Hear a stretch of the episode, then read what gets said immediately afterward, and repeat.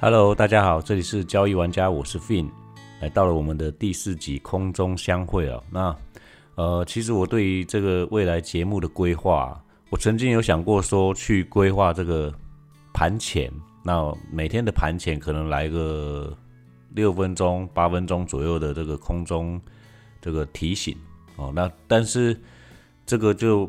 呃，比较吃紧一点。那这这样的话，我可能每天早上大概 五点半啊，五点半六点我就要起床哈，哦，然后去看一下美股怎么样，然后再做这个语音的录制。这样好像呃要花蛮多的时间。那况且就是呃各个 podcast 这个平台更新啊，速度不太一样哦。像我这个前两天在弄这个第第三集的时候。那然后后来我发现这个 Google 这边的更新蛮慢的哈，大概可能要十三十四个小时。但是我现在也是刚开始做嘛哈，那我不确定说这个时间是不是每次都这样子。那其他平台的更新大部分都大概一两个小时就上了。可是如果说我每天盘前才发这个语音的话，那最快的第一时间可能就会是。那像那个 Apple 这边哦，KKBox 这边跟 SoundOn 这边可能会是比较快。就目前我观察这个更新的速度来看，呃，但但是能不能就这样做哦？我还在观察。那今天录音的时候，因为我有点小感冒，所以声音可能有点哑哑的，那就请各位多多见谅啦。那我们就回到我们今天的重点了。那其实今天就是一个盘中即兴嘛。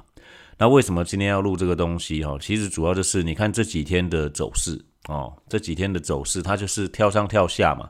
那在昨天这个二月二十二号的时候，这个又压回来，快速压回来做一个这个周选结算，哇！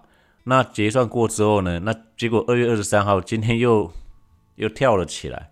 那就像我这个第二集跟第三集的时候，其实我都有去提到这些东西，其实。你最主要在操作的时候，你很吃你的心里面，那你你心里的会被影响到的，大部分都是快速波动的时候，慢慢的波动的时候，慢慢的缓步啊，不管是缓涨缓跌，或者是横在这里缓缓的涨，缓缓的跌，哈，其实都影响不到你的心理的。很多人，比如说我进场的时候，我进场的时候，我设定，比如说我买台积电，我买五百。那结果后来它跌到我原本的停损，我我们就以一般来讲，其实全资股跟一般的股票的这个停损，你的趴数不能是一样的哈。这个今天是额外一提到的东西，为什么会这样？因为你在操作股票的时候，你必须要考虑到股票的特性哦，股票的性质。那它它到底是属于那种妖股型的，还是那种彪悍型，还是那一种像全指股这样的温温的哦？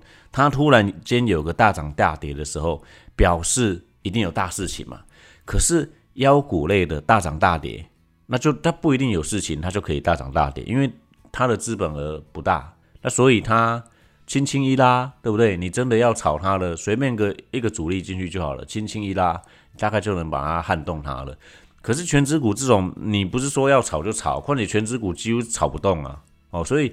为什么这个法规的规范有规范那个什么内线交易都是股票的，没有规范指数的？因为指数炒不动嘛。你指数今天要动的话，你不是只有期货动而已，你连全指股你都要动到。那一打下去，嘛几十亿、几百亿，能不能能不能打？没有人没有那没有那样的主力啦，那种都是只有法人。那法人为这样干的话，会这样做的话，肯定是他收到了某个消息，或提前知道了某个消息。那他开始在布局发动，但是因为它量大嘛，所以它量大的话，多多少少一定会往上去推推推。那你就会看到这个走势就是往那个方向前进。当你买进一档股票的时候，它缓步上涨的时候，其实你不用担心哦。你比较要担心的是，你买进之后它缓步下跌啊。那像我们刚刚就举例这个台积电来讲的话，当你买进五百块钱。它是全指股嘛，我们基本上设定个八趴十趴不过分嘛，那我们就简单一点，我们设定百分之十，那百分之十五百块的百分之十，就是说它跌到四百五的时候，我们才需要停损。请问一档全指股，它要跌到百分之十，那表示其他相关的股票大概也都会跟着慢慢的跌下来吧？那这个过程会发生什么事情？它可能所有的加成之后会跌掉一千点左右，那我们以目前的位阶来讲，虽然现在台积电的股票那不是五百块哦，啊不是五百，它是五百五百一五百二这个附近，可是我们以目前的位阶来讲，如果跌掉一千点，那表示这个区间就破了嘛？那这个区间破了，你再来走就好了，对不对？那请问一下，可是很多人他进场的时候，他就设定百分之十啊，结果在大跌的时候，他就把它甩掉啊，他就说他受不了，他先走了。那甚至区间。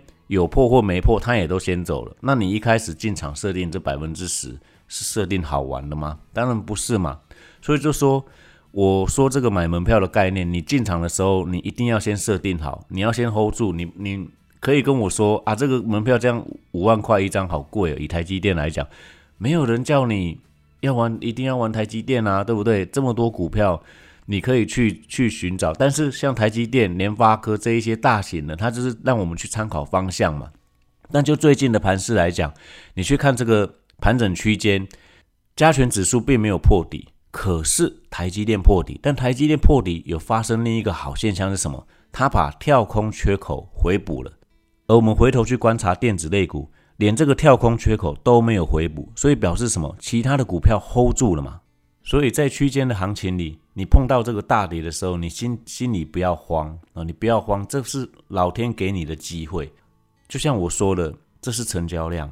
那下去的时候，为什么你会想卖？你会紧张？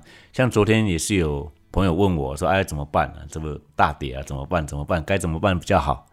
呃，要不要卖掉？怎样？”我是说，你为什么这个时候要卖掉呢？你先去看你现在的位置在哪里，它就是在区间里。那它既然在区间里的话，请问你需要做什么动作吗？不用，完全不用。而且你的停损点在哪？那况且已经发生损失了吗？也没有，也没有的情况下，你到底在担心什么？这就是我说过的，赢钱抱不住，输钱舍不得，有没有？输的时候又舍不得砍，那赢的时候呢又抱不住，只要一快速的扫回来，你就又被。早下车了哦，又被赶下车，又被甩出去了。所以很多的情况哦，你必须先纵观这一个大方向，你再来做一个个股的操作，其实你会比较安全。那也知道说现在大概发生什么事情，就像这个 OTC 指数，它还是持续在往上走啊。我们大盘虽然在区间里，而且这个 OTC 指数它已经来到了去年的五月底、六月初的高点。可是以同样位置来看的话，大盘的那个高点是在一万六千八，那距离还相当遥远嘛。那接下来这个盘势其实非常非常的有机会要表态了，毕竟已经你看今天呃二十三号星期四，这样已经算快盘整完第第四个星期了哈。那接下来要表态的方向出去了，肯定就是一大段。而在这个盘整区间里，最吃重的就是心理层面哦。你心理层面如果没有 hold 住啊，那个急回的时候，急快速拉回的时候，你大概就受不了，会被甩下车。那会被甩下车，就是攸关几个原因。就像我前两集也说过了嘛，哈，你要么不是买的位置不好，那要么不是你早就已经套一段了，结果后来他这里你都觉得说你还可以，你还可以，结果一个快速拉回的时候，你就被洗掉了。或许你一开始进场，你都有设定你的停损几率在哪里。可是行情就是这样子，它只要一波动起来，其实就是要洗人了啊，就是要甩人了。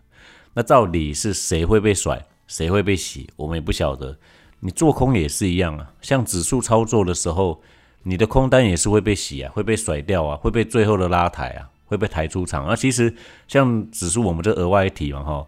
你其实只要在盘中发现有正价差的时候，你大概就要留意了哦。这个就是空军大概被抬出场了，因为他们就是一直停损嘛，然后一直回补、回补、回补、回补，把指数拉到一个正价差的状态哦。那如果说再搭配其他的因素，比如说关键大型边际、整数关卡，然后其他比较远月份的参考值、高低点哦，你大概就知道说哪里可以出手了。